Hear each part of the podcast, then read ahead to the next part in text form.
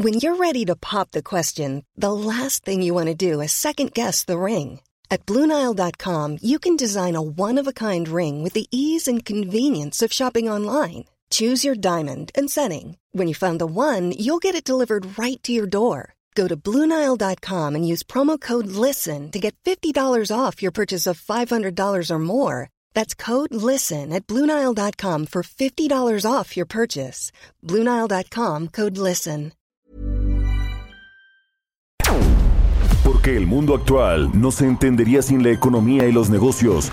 Acompaña a Mario Maldonado, el columnista de negocios más joven y objetivo del periodismo financiero, en su programa Bitácora de Negocios.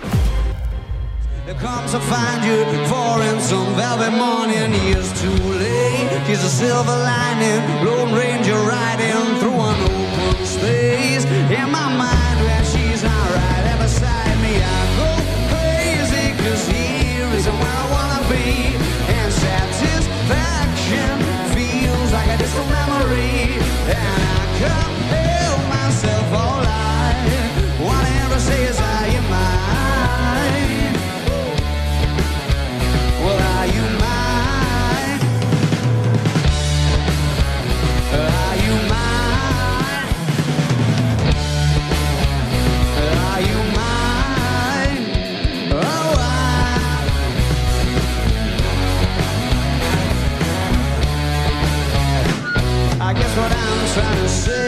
I need the deep end, keep imagining meeting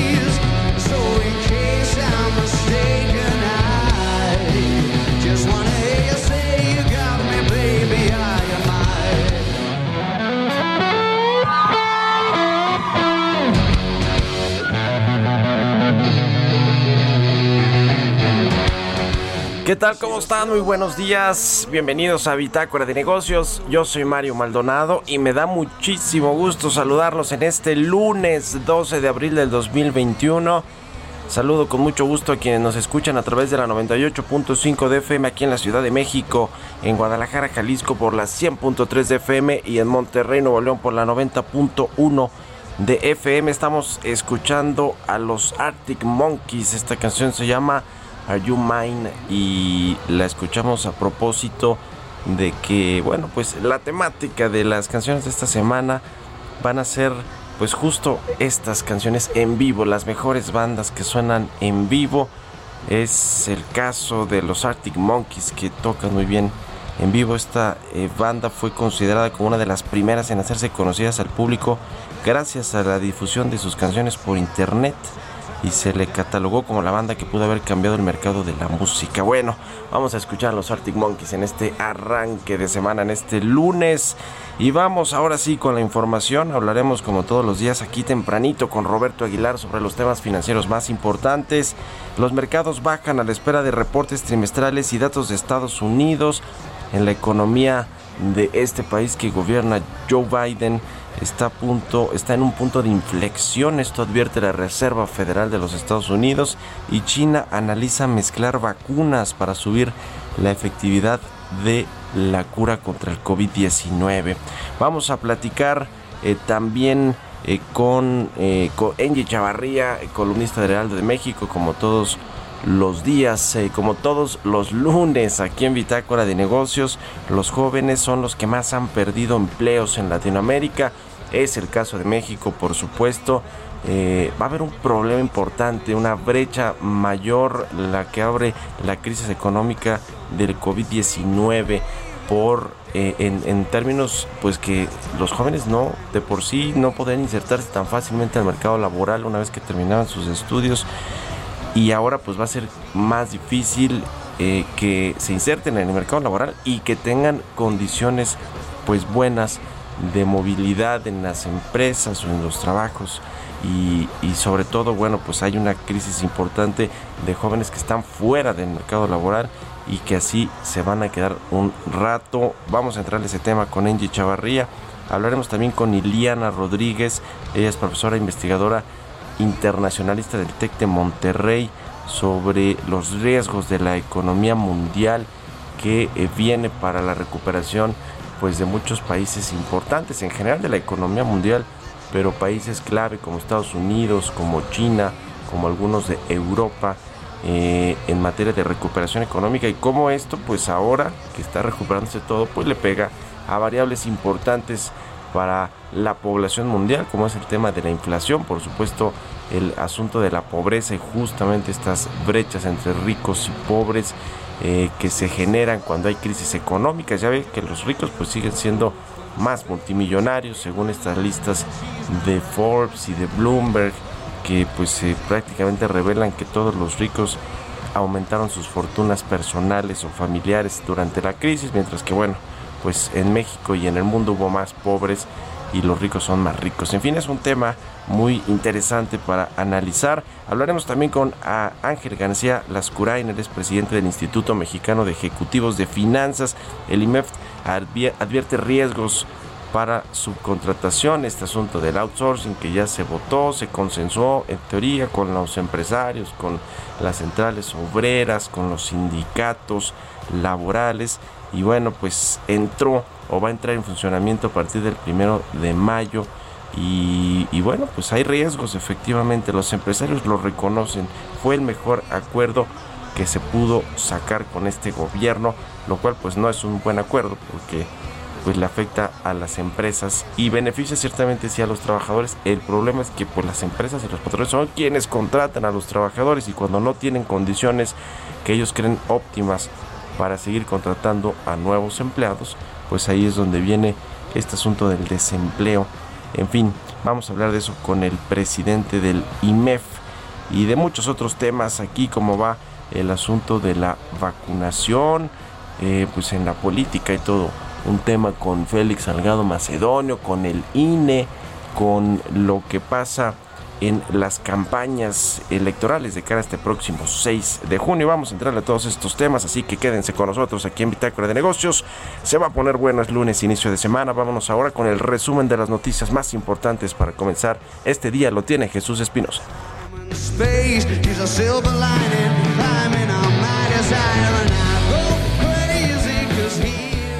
Bitácora de negocios.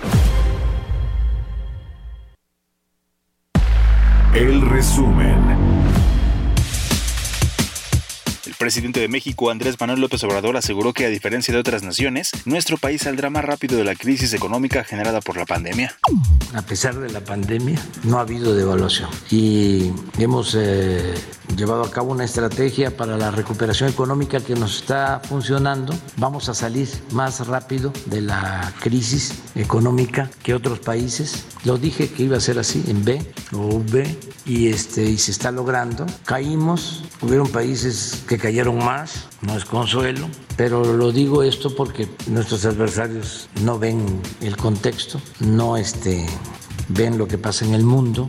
La Secretaría de Hacienda afirmó que durante 2020 no se utilizó endeudamiento adicional al aprobado por el Congreso. Agregó que la crisis de COVID-19 no modificó la trayectoria descendente de la deuda. También la dependencia de gobierno informó que la semana de este sábado 10 al viernes 16 de abril, la gasolina premium contará con un estímulo del 2.68%, luego de que lo retiró durante el periodo de Semana Santa y Pascua.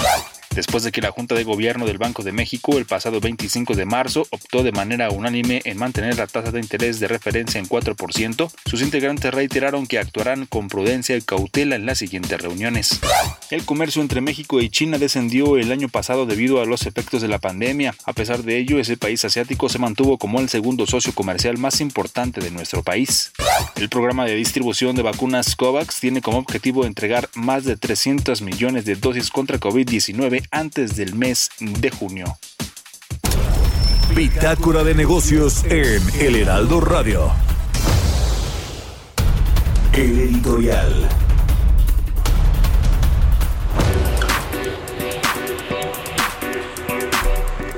Pues bueno, al que el presidente diga que no hay gasolinazos, que no hay aumentos abruptos en el precio de los energéticos, el indicador de inflación que presenta el INEGI todas las quincenas, pues nos registran que sí ha habido en este 2021 pues aumentos importantes en el precio de los combustibles, de los energéticos, la gasolina y el gas LP sobre todo. Esto le afecta directamente al bolsillo de los mexicanos, a la economía familiar porque genera digamos pues un, un efecto en el, resto pues de la economía porque pues los productos la buena parte de los productos se mueven a través de algún tipo de transporte y esto cuando aumentan los precios de gasolina por supuesto que afecta a los otros precios de productos y servicios en fin es todo un tema ¿eh? y hoy un periódico el Universal trae un, una eh, nota importante sobre eh, la pandemia del COVID-19 se comió el bolsillo de los mexicanos porque se disparó no solo el precio de algunos alimentos básicos eh, como la tortilla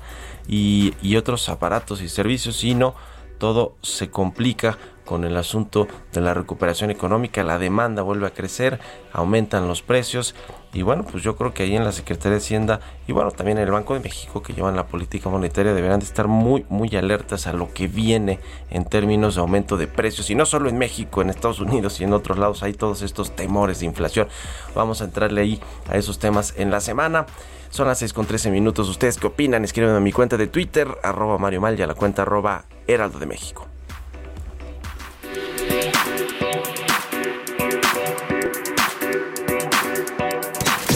Economía y mercados. Roberto Aguilar ya está aquí con nosotros en la cabina del Heraldo Radio. Mi querido Robert, ¿cómo estás? Buenos días. ¿Qué tal, Mario? Me da mucho gusto saludarte a ti y a todos nuestros amigos. Pues fíjate que hoy, ahora sí que rojos días, los mercados bursátiles mundiales inician la semana en la baja, ya que los inversionistas esperan los resultados trimestrales que comienzan hoy y esto para comprobar si se justifican las altas valoraciones de diversas acciones. Además, esta semana se van a dar indicadores como la inflación, como comentabas en Estados Unidos, y también las ventas minoristas y un elemento que afectó también el desempeño o está afectando el desempeño de los mercados fueron las tensiones geopolíticas que se generaron en Irán el fin de semana. Y bueno, fíjate que también el fin de semana hubo una, una entrevista que se dio a conocer justamente de Jerome Powell, el presidente de la Reserva Federal, y dice que la economía de Estados Unidos se encuentra en un punto de inflexión con expectativas de que el crecimiento y el empleo se aceleren en los próximos meses, pero también se corre el riesgo de que una reapertura apresurada lleve un aumento continuo de los casos del coronavirus. Esto en entrevista, Jerome Powell hizo eco eh, tanto de su reciente optimismo sobre la economía como de una advertencia ahora de que la pandemia aún no había sido completamente derrotada y ayer también circularon versiones o información sobre eh, que se había alcanzado 4.5 millones de vacunas en un solo día en Estados Unidos. Y bueno, y eh, por el otro lado, el Centro de Control y Prevención de Enfermedades de China admitió que la eficacia de las vacunas de su país no es tan alta como esperaban y que justamente el gobierno estudia la mezcla de varias o un cambio en las pautas de vacunación de estas a fin de aumentar la eficacia justamente de la cura. Este centro dijo que valora dos vías de mejora para solucionar el problema de la eficacia de las actuales vacunas. El primero sería eh, aumentando las dosis de inoculación, es decir, el número de dosis o el espacio, el espacio entre ambas, y la otra combinando vacunas de distintos tipos de tecnologías. Y es que interesante lo que está sucediendo, sobre todo por el que será masivo si toman esta decisión justamente en China. Y bueno, Mario, fíjate que también los ojos puestos al dato que se va a publicar el viernes. El viernes ya vamos a amanecer con el dato del Producto Interno Bruto del primer trimestre del año de China y todo apunta, Mario, a que los datos van a mostrar que la segunda economía más grande del mundo va a crecer cerca de 18.8% en los tres primeros meses de 2021 frente al mismo periodo del año anterior, por encima justamente del 6.5% del trimestre anterior. Y bueno, pues está dando a conocer también, nos están adelantando datos muy positivos sobre la balanza comercial de marzo, la producción industrial, las ventas minoristas, el nivel de empleo y la inversión de activos fijos. Y bueno, pues la economía china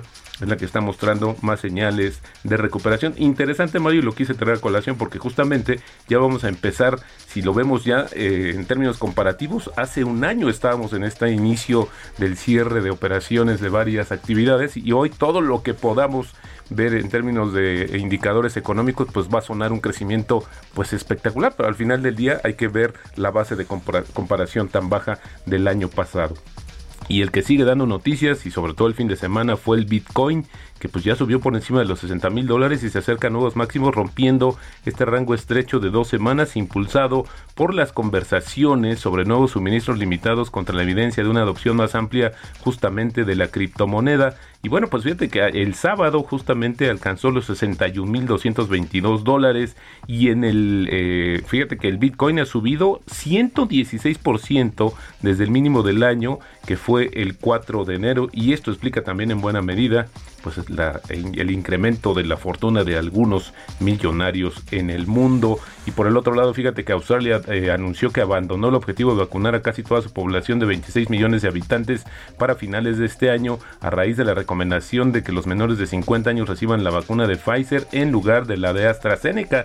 El país que había apostado por la vacuna justamente de AstraZeneca para la mayoría de sus inyecciones no tiene previsto establecer ningún nuevo objetivo para completar su programa de vacunación. Esto lo dijo el primer ministro de aquel país. Y bueno, fíjate que Alibaba, este, esta nota también interesante, pues que le impusieron ya una multa de 2.750 millones de dólares. Esto fue justamente el gobierno de China por estas prácticas abusivas sobre el tema de su presencia tan importante en el comercio electrónico de aquel país. Sin embargo, Mario, pues las acciones de esta empresa llegaron a subir hasta 12% en la bolsa de Hong Kong. Uno es que el primer, lo que están viendo los analistas es que la medida, pues ya también lo reconoció la empresa, esta multa no va a generar un impacto tan importante en sus finanzas. Y número dos, pues le elimina pues el tema de la incertidumbre sobre este, sobre esta situación eh, del gobierno. Y bueno, pues ya las acciones subiendo, te llegaron a subir más de 12% al inicio de operaciones. Y el tipo de cambio, Mario, bastante estable a pesar de todo lo que está sucediendo en los mercados internacionales en 20.12 y fíjate que la frase del día de hoy dice, si no estudias ninguna compañía, tiene el mismo éxito comprando acciones que en un juego de póker si apuestas sin mirar sus cartas. Esto lo dijo Peter Lynch y bueno, pues también interesante porque hoy, como te decía, comienza el periodo de reportes trimestrales. Pues sí, ya veremos el arranque del año para las empresas, para las empresas en, en México, en el mundo y, veremos cuáles son las que pues eh, de alguna manera aprovecharon o no la crisis que yo creo que a todas les fue mal, ¿no? Digamos en términos generales todas las economías a la baja y muchas industrias, quizá con reserva de las de e-commerce y cosas por el estilo, ¿no? Y el sistema financiero, el sistema financiero las, bancarias, esas son las que sí son las que inician, debutan con el tema de los reportes y se esperan por lo menos buenas buenos datos para estas compañías, Mario. Pues ahí está, muchas gracias Roberto. Mario, muy buenos días. Roberto Aguilar, síganlo en Twitter, Roberto ¿Cuándo sale la edición de Forbes? El 15. El 15. Aquí vamos a platicar, si me permites, pues. la lista de los 36 familias más ricas de México. Muy interesante. Gracias a Roberto Aguilar. Son las 6 con 19 minutos. Vamos a otra cosa. Expreso Financiero. Pues como todos los lunes en punto de las 6.20 de la mañana ya está Angie Chavarría, columnista del Heraldo de México con su expreso financiero. ¿Cómo estás Angie? Muy buenos días. Hola Mario, muy buenos días, muy buenos días a todos y arranque de semana. Pues hoy vamos a platicar sobre pues la difícil situación que tienen los jóvenes, sobre todo después de la pandemia, Mario, les ha afectado mucho el tema laboral. Eh, la CEPAL publicó el viernes pasado un estudio pues en donde revela cuál es la situación que ellos están pasando. Y hay dos cosas muy importantes eh, de las que hace mención. Por ejemplo, uno de cada seis jóvenes en una edad de verdad productiva para ellos, pues bueno, resulta que no consiguen empleo o que realmente fueron despedidos de sus trabajos debido, pues bueno, a la presión que ha generado eh, la pandemia y como consecuencia una crisis económica. Pero también ha frustrado a aquellos jóvenes que están preparados o, cuentan con un conocimiento técnico, pues bueno, para poder emprender algún negocio.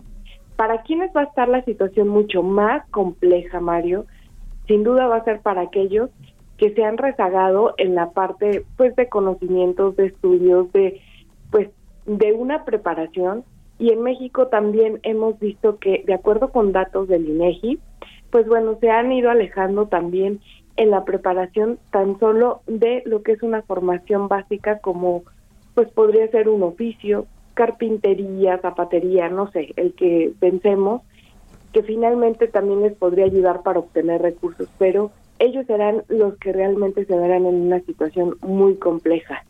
Si eso le sumamos, que las mujeres todavía tendría otro ingrediente más, Mario, porque, pues bueno, casi el 60% de ellas han sido desplazadas a sus casas porque no han encontrado pues una forma de cómo adaptarse a esta pandemia y también las empresas pues no les han encontrado valor.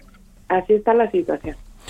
Pues sí, los jóvenes eh, han sido muy afectados por esta crisis del COVID-19 en general. Obviamente, pues todos los que tienen eh, cualquier tipo de empleo remunerado, las mujeres, eh, incluso con los datos del, del INEGI, del Coneval, pues nos, o de la propia CEPAL, nos reflejan que hay pues estas brechas entre los hombres y las mujeres, las mujeres más afectadas por el tema del, de la crisis económica y el desempleo, pero hablando de los jóvenes que bueno, pues son, están en esta eh, eh, edad eh, productiva para poder pues aportarle a cada uno de a cada una de sus economías pues en, en una franca crisis de insertarse en el mercado laboral es el mismo caso o quizá más exacerbado aquí en México, ¿no, Angie? O sea, estamos hablando de América Latina, obviamente México es parte de América Latina, pero en nuestro país hay un problema con la, con la inserción del mercado laboral de los jóvenes. En México es muy similar. En México todavía la brecha es un poco más. Eh, en América Latina tenemos uno de cada seis. En México es uno de cada cuatro. O sea, si te fijas, es mucho más, más importante y pues lamentable la brecha. Y estamos hablando de jóvenes de entre 18 y 29 años, ¿no? Y que pues bueno, al parecer también ellos han han tenido y están padeciendo esta crisis. ¿Cuál es cuál es el aprendizaje? pues bueno, que tenemos una tarea muy importante, no solo como padres, sino los jóvenes, pues a seguirse preparando porque pues es el camino para que puedan obtener mayores recursos y una vida por lo menos con cierto bienestar. Y es un tema estructural que pasa, por supuesto, por la educación eh, pública o, particular, pasa también por el, la política de, eh, del gobierno, ¿no? las políticas de los gobiernos, pero las, la inversión, por supuesto, de la iniciativa privada para generar puestos de trabajo, son los que generan los empleos, los empresarios. Y en México, pues parece que en este sentido vamos al revés, ¿no? Con la política educativa, la contrarreforma al sector educativo que se hizo y por supuesto con el tema de las inversiones y la poca confianza que, que se da desde el propio gobierno a los empresarios para que inviertan y generen más empleo, ¿no? O sea, y, y, que, y que incluyan a estos jóvenes. No basta estos programas de jóvenes construyendo el futuro que por cierto no han funcionado, pero bueno, es todo un tema, Angie, este asunto de los jóvenes, pero es un tema muy preocupante.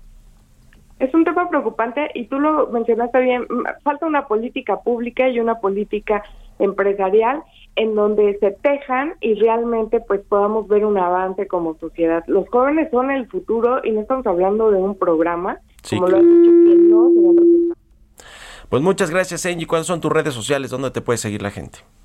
Por favor, a través de Twitter, arroba engie.chavarría y también a través de Instagram, arroba engie.chavarría. Muy bien, gracias a Engie Chavarría, todos los lunes su expreso financiero en punto de las 6.20. Vamos a hacer una pausa, regresamos con más. Aquí hay Bitácora de Negocios.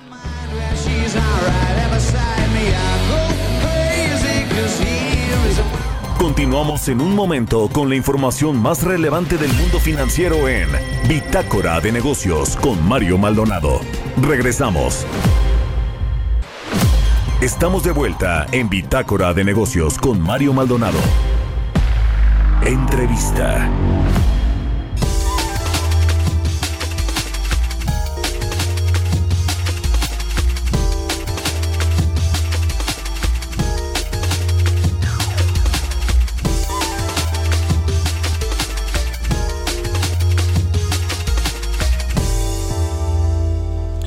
Ya estamos de regreso aquí en Bitácora de Negocios. Son las 6 de la mañana con 30 minutos, tiempo del centro de México. Vamos a platicar con Iliana Rodríguez. Ella es profesora investigadora internacionalista del TEC de Monterrey. ¿Cómo estás, Iliana? Muy buenos días. Mario? Muy buenos días a ti y a todo tu auditorio. Gracias por tomar la entrevista. Pues, eh, ¿qué viene para la economía global? ¿Qué dicen los organismos multilaterales como el Fondo Monetario Internacional, la Organización de la Mundial del Comercio, los bancos centrales importantes como la Reserva Federal de los Estados Unidos? Eh, ¿Cuál es la perspectiva que le depara a la economía mundial en el 2021 y viendo hacia adelante ya con una recuperación por la crisis, de después de la crisis del COVID-19, que todavía no termina obviamente, pero bueno, parece ser que hay luz al final del túnel con la, con la vacunación. Bueno, eh, estas instituciones sí definitivamente observan que pueden haber señales de recuperación. El mismo Fondo Monetario Internacional y como tú comentas la OMC y por supuesto la Fed en los Estados Unidos. Sin embargo, hay grandes preocupaciones sobre eh, la reactivación que se puede estar generando. Entre otras, hay que reconocer la disparidad y el desarrollo de las propias economías. Y algo muy importante, la pandemia particularmente se afectó a varias naciones, sobre todo aquellas que pertenecen a mecanismos integradores de la economía o bloques económicos o economías mucho muy articuladas por el concepto de la globalización. ¿Y por qué? Porque es evidente que las cadenas de suministro, las cadenas de valor se alentaron tremendamente en estas economías y tuvieron una especie de impacto dominó es decir, si se alentó la economía, por ejemplo, de China o de Estados Unidos, aquellos países que pertenecen a algún bloque como nosotros en esta triada de Canadá, Estados Unidos, México, es evidente que tuvimos repercusiones. Sin embargo, por ejemplo, hay 31 economías que no pertenecen a ningún bloque económico y están teniendo un crecimiento exponencial, aunque también corren el riesgo de que haya una cuarta ola que también pueda agudizar la crisis que estas tienen. Entonces, hay que decirlo, el desarrollo de cada nación es incierto en un panorama como el que estamos viviendo, donde el desarrollo económico de cada una pues es muy diferenciado. Las potencias económicas por antonomasia, por supuesto, tendrán una oportunidad de salir con mayor velocidad que otras. Em, hay que decirlo, China y Corea del Sur fueron de las economías que más rápidamente se recuperaron o tienen bajo control el tema de la pandemia. Pero no, y se espera, por ejemplo, que, que China pueda llegar a tener en el 2021 un crecimiento del Producto Interno Bruto del 8%. Esto, por supuesto, es altísimo y se piensa que puede llegar a superar la economía de los Estados Unidos. Sin embargo, por ejemplo, hay que ver que las ayudas que se están em, dando en los Estados Unidos con este logro ante el Congreso eh, de 9.1 billones de dólares para solventar aquellas familias de menor ingreso con ayudas desde 1.400 dólares por ciudadanos, pues viene a aligerar un poco la situación, aunque por supuesto puede crear una burbuja inflacionaria a futuro. Entonces lo que estamos viendo es un desarrollo económico dispar, donde sí veremos que se agudizará eh, la pauperización de las clases medias o la caída de las clases medias hacia clases pobres y los países con menores oportunidades de adquisición de la vacuna y con mayor lentitud para lograr una inmunidad de rebaño, por supuesto serán economías más afectadas que saldrán con mucha lentitud de este panorama económico de gran incertidumbre. ¿Qué se tendría que estar haciendo ya, Ileana, para pues evitar lo que parece inevitable, tal cual lo dices, que haya una, una brecha mayor entre los países pobres y ricos, quienes pudieron enfrentar de mejor manera la crisis o quienes tuvieron el acceso a las vacunas de forma más, más expedita, más pronta y expedita? ¿Qué se debería estar haciendo en organismos como la, la, eh, la ONU, la Organización Nacional eh, de la Organización de las Naciones Unidas, perdón, o en otros, eh, digamos, organismos de este tipo que pues justamente buscan que sea más equitativo el trato que tienen los diferentes países y que no pues haya todavía mayor brecha entre ricos y pobres países desarrollados y subdesarrollados. ¿Qué tendría que estar haciendo? Porque creo que no basta lo que ha hecho, por ejemplo, México con el secretario de Hacienda o el propio presidente, pues quejándose ante la ONU por estos eh, eh, mecanismos como el de COVAX, que no está necesariamente privilegiando o dándoles alternativas a los países que no pueden o acceder fácilmente a la vacuna. ¿Qué debería de estar sucediendo en el contexto mundial para evitar eh, lo que pues yo creo que sí va a ser inevitable. Bueno, pues en principio yo sí, sí, tal vez soy un poco idealista, pero sí me sumaría aquellas voces en que creo que la vacuna debe tener un reparto mucho más igualitario, porque finalmente las economías em, con mayor desarrollo y que tienen este acaparamiento de vacunas, evidentemente podrán solventar la situación con no digo que fácilmente, pero con mayor rapidez que aquellas que no están vacunando a su propia población. Para empezar, creo que hay un problema de inequidad en la distribución de las vacunas mucho, muy importante a nivel mundial, donde creo que deberían estar incidiendo este tipo de organizaciones. Recordemos simplemente que la OMC, aunque es una organización de comercio, eh, tiene, por ejemplo, el acuerdo eh, de propiedad intelectual para el comercio, los famosos eh, TRIPS o APRIS, y estos acuerdos, pues finalmente lo que pueden hacer es em, ayudar a que la vacuna pueda ser distribuida de mejor manera. Es decir, OMS puede tener una presión económica más importante para que se pueda repartir la vacuna de, manera más eh, justa. Eso por una parte. Por la otra parte, es, sí es evidente que los estados deben ir abriendo sus economías en la medida evidentemente que su población está consiguiendo mayor inmunidad y sobre todo en aquellas regiones que pueden ser polos industriales. ¿Por qué? Porque finalmente daría la oportunidad de activar sectores de servicios que son los más afectados ante esta pandemia y por supuesto tratar de, salvaguardar aquellas em, industrias que están vinculadas o articuladas a bloques económicos o a comercio para que puedan dar una, una, dar una respuesta mucho más efectiva. Ahora, hay quienes piensan eh, que la inyección de capitales y el endeudamiento público puede ser importante también para enfrentar este panorama. Lo estamos viendo con la propia Unión Europea, que del Banco Central Europeo recibió millones de euros para tratar también de solventar la situación de las de las familias en ese continente. Y vamos, sin embargo, hay que ver cuál va a ser el costo, eh, tal vez a, a mediano plazo y largo plazo, de la adquisición de estos préstamos y este endeudamiento por parte de los estados que sin duda tendrá repercusiones.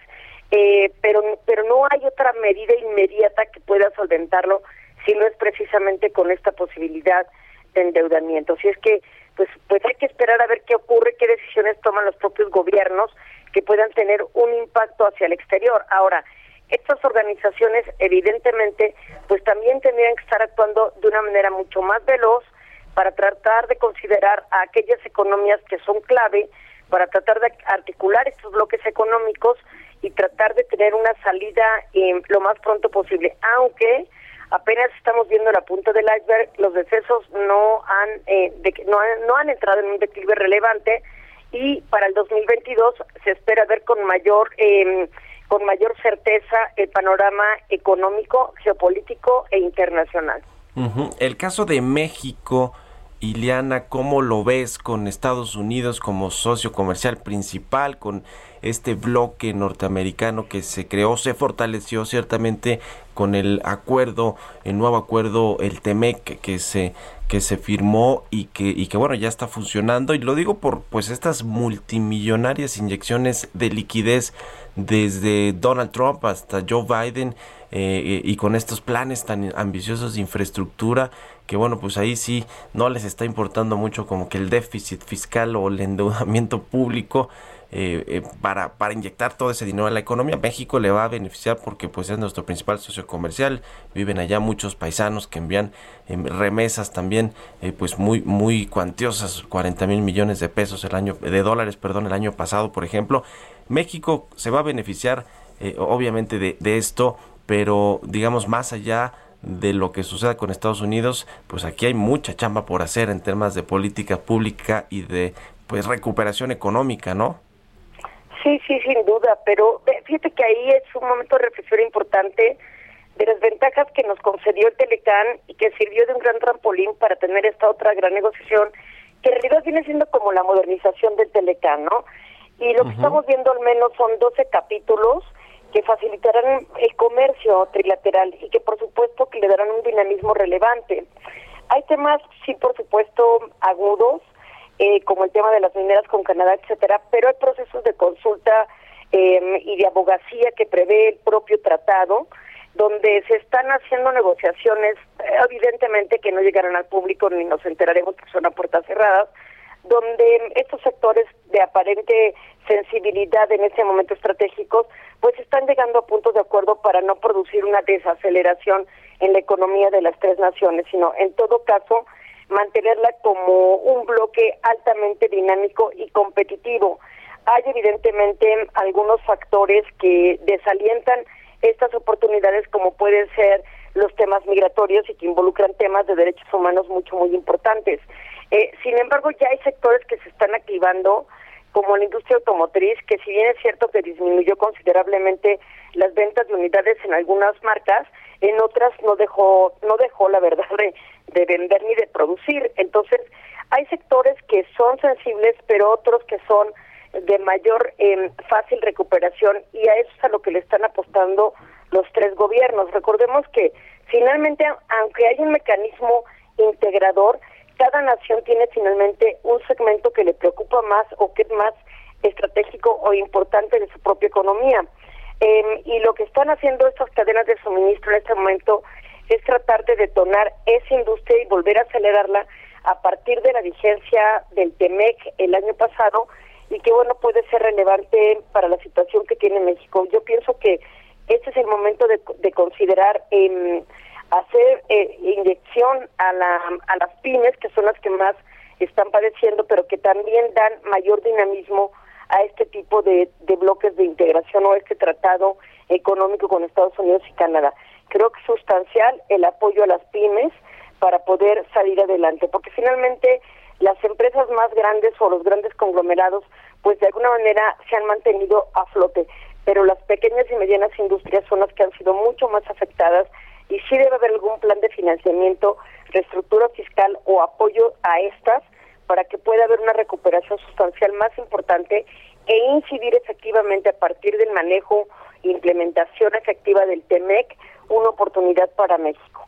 Eh, yo pienso que es afortunado en este momento que estemos vinculados o articulados a una de las economías más fuertes del mundo, que es Estados Unidos.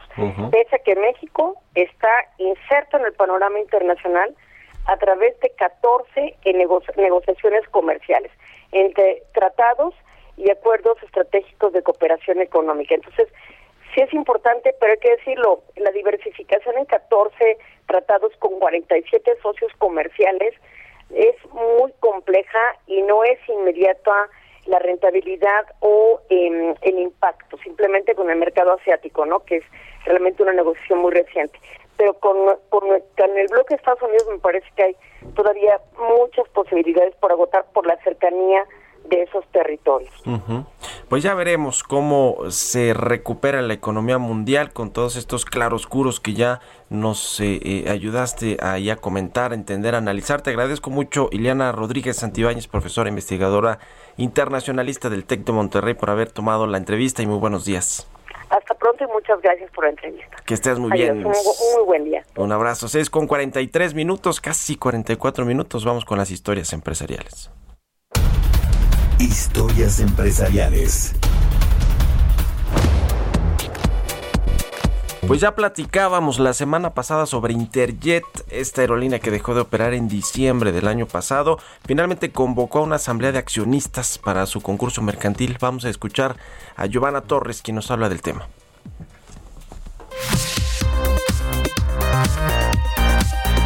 Interjet busca reemprender el vuelo. La aerolínea que dejó de volar desde el pasado mes de diciembre por adeudos de más de 15 millones de dólares relacionados con el abastecimiento de combustible y derechos del espacio aéreo, convocó a una asamblea extraordinaria el próximo 26 de abril. Además de los socios Alejandro del Valle, Miguel Alemán Velasco y su hijo Miguel Alemán Magnani, de acuerdo con la Ley General de Sociedades Mercantiles, solo tendrán derecho a comparecer o ser representados los accionistas que se encuentren inscritos en el libro de registro y quienes así lo comprueben. La convocatoria fue hecha por el nuevo Consejo de Administración de Interjet, luego de que el mes pasado el accionista mayoritario y también presidente de HSBC International, Alejandro del Valle, declarara que Interjet entraría en un concurso mercantil el 30 de marzo para volver al aire en julio de este 2021.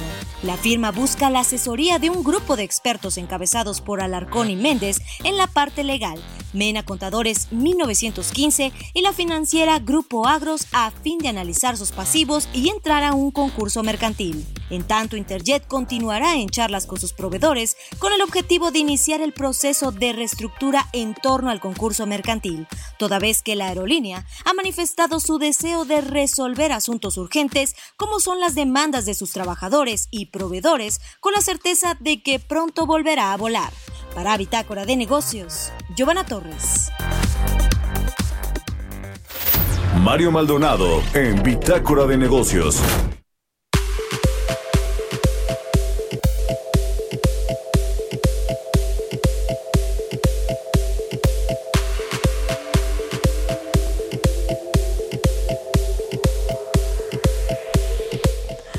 Bueno, cambiando de tema, fíjese que le habíamos eh, platicado aquí cómo desde el 2019, desde el año previo, digamos, a la llegada del presidente López Obrador, ya había pues ciertos movimientos en la tenencia de eh, eh, bonos mexicanos por parte de inversionistas extranjeros. En 2020 salieron más de 300 mil millones de pesos de inversiones financieras o inversiones de cartera en estos bonos que eh, son pues del mercado mexicano en diferentes tipos de instrumentos financieros en realidad y bueno pues eh, la, la noticia es que también en este 2021 entre enero y marzo salieron recursos de México, digamos, de la tenencia de bonos gubernamentales por parte de extranjeros, también salieron cerca de 103 mil millones de pesos, de acuerdo con la información del Banco de México. Esta es la segunda mayor desinversión de títulos gubernamentales en un primer cuarto del año, en un primer trimestre desde el 2013 apenas es superada por la salida registrada entre enero y marzo de 2020. Esto es un, un dato, una nota que trae el economista la eh, eh, periodista Yolanda Morales. Es importante sobre todo pues a, la luz o a raíz de lo que vimos el año pasado, ¿no? Que salieron también muchas inversiones eh, financieras. Es parte, por supuesto, del reacomodo de portafolios de inversión de fondos internacionales y, que, bueno, pues no necesariamente ven a México con el suficiente atractivo o más bien también tomaron sus ganancias, sus utilidades y deciden ir a otros, a otros mercados, a otros activos, pero, pero llama la atención que llevamos ya por lo menos dos años de forma muy eh, sostenida y clara con la salida de inversión financiera por parte de inversionistas extranjeros en la tenencia de bonos gubernamentales. Vamos a ver cuál es la tendencia de los próximos eh, meses y años, porque el, eh, le decía, llevamos dos años y arrancamos el 2021 pues prácticamente con este mismo dato, con esta misma información de eh, la salida de dinero de la, de la, digamos, de los extranjeros que tienen o tenían pues bonos en México. Siguen teniendo, por supuesto, buena parte de los, de los bonos que están en los mercados colocados, pero pues sí hay pues cierto temor de estos inversionistas a lo que sucede en México. No solo es el contexto internacional y el reacomodo de portafolios eh, financieros o de inversión, sino pues sí tiene que ver con lo que eh, pasa en México en términos de, políticas eh, públicas, cambios de reglas del juego, como el sector energético, en fin, todo este asunto sí preocupa. Otro asunto que quizá comience a preocupar, aunque ya nos decía Roberto Aguilar que probablemente los reportes financieros del primer trimestre de los bancos, de los grupos financieros en México van a ser relativamente buenos porque no hubo una crisis financiera necesariamente el año pasado, pues las deudas de los de los usuarios de los servicios financieros, los que tienen tarjetas de crédito o cualquier tipo de crédito con una institución financiera, pues están aumentando la morosidad, estás llegando a niveles de la crisis del 2008, ¿se acuerda? Esta crisis que sí fue financiera, que detonó Estados Unidos, la crisis de las hipotecas y el sector inmobiliario, y que contagió por supuesto al sistema financiero por lo que representa que bancos e instituciones de Estados Unidos hayan caído en crisis o hayan quebrado por, por eh, digamos desaparecido por completo pues a esos niveles estamos llegando ya en medio de, la crisis económica que detonó el COVID-19 el índice de morosidad ajustado en las tarjetas de, de crédito que incluye los, los pagos atrasados saldos vencidos eh, eh, o, vendidos a estas empresas de cobranza que son las que nos o les llaman todo el tiempo para estarles cobrando los créditos y, y, estarles diciendo que necesitan pues hacer los pagos por, por lo menos del mínimo. Este indicador superó le decía, eh, los niveles de la crisis financiera mundial de hace 13 años está en su nivel más alto desde diciembre del 2000. Este índice de morosidad ajustado en, en, en enero esta medición subió a 17.95%, 3.52 puntos más que un año atrás y 1.13 más que en diciembre.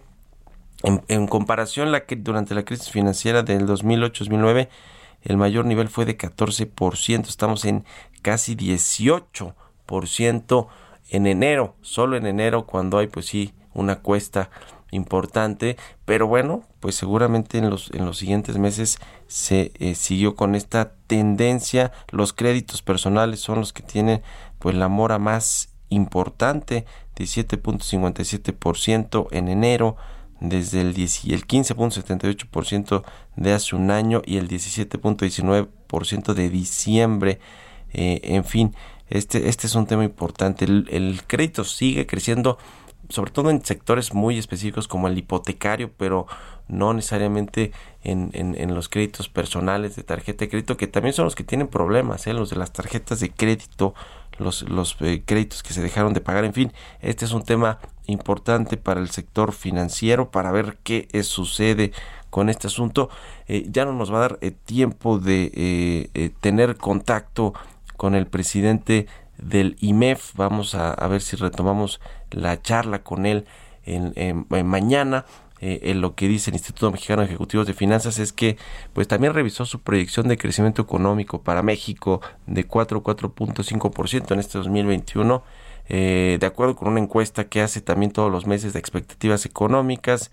El IMEF pues eh, dice también que la proyección eh, para el caso de la inflación, que es un tema que este año, créame, va a ser muy relevante, va a, llamar mucho la, atención y el análisis, sobre todo desde las autoridades que tenemos en materia financiera en México, el Banco de México, que es el que lleva y diseña la política monetaria, que busca pues que no haya una inflación o que no se salgan de control los aumentos de los precios y servicios, pero también la Secretaría de Hacienda, que tiene mucho que hacer en la parte de la política económica, de la política financiera, fiscal, eh, eh, y que bueno, pues está integrada junto con la política monetaria del Banco de México, pues habrá que ver qué, hace, ¿no? Porque el IMEF aumentó la proyección de la inflación del 13.9 a 4%, muy poquito, pero eh, es, es un dato que por lo menos este, eh, eh, eh, estos próximos datos que nos entreguen del mes de, de abril, ¿no? de la primera quincena de abril y en, todo el mes completo va a seguir muy presionado este indicador.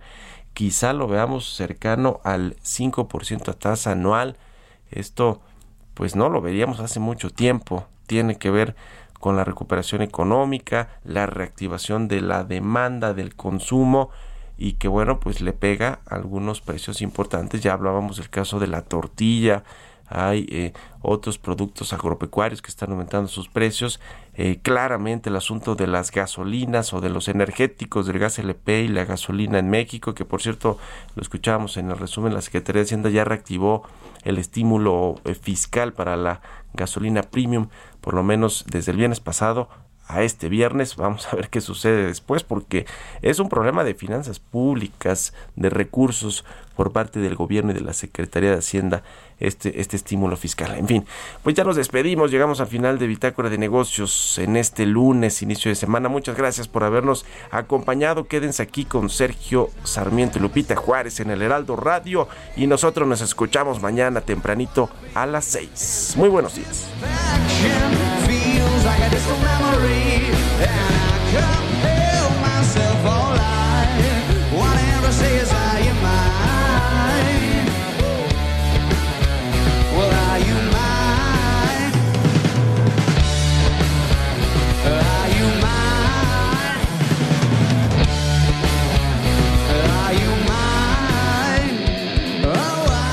Esto fue Bitácora de Negocios con Mario Maldonado, donde la H suena y ahora también se escucha una estación de Heraldo Media Group.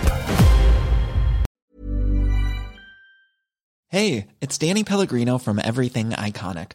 ¿Ready to upgrade your style game without blowing your budget? Check out Quince. They've got all the good stuff, shirts and polos, activewear and fine leather goods, all at 50 to 80% less than other high-end brands. And the best part? They're all about safe, ethical and responsible manufacturing. Get that luxury vibe without the luxury price tag. Hit up quince.com slash upgrade for free shipping and 365 day returns on your next order. That's quince.com slash upgrade.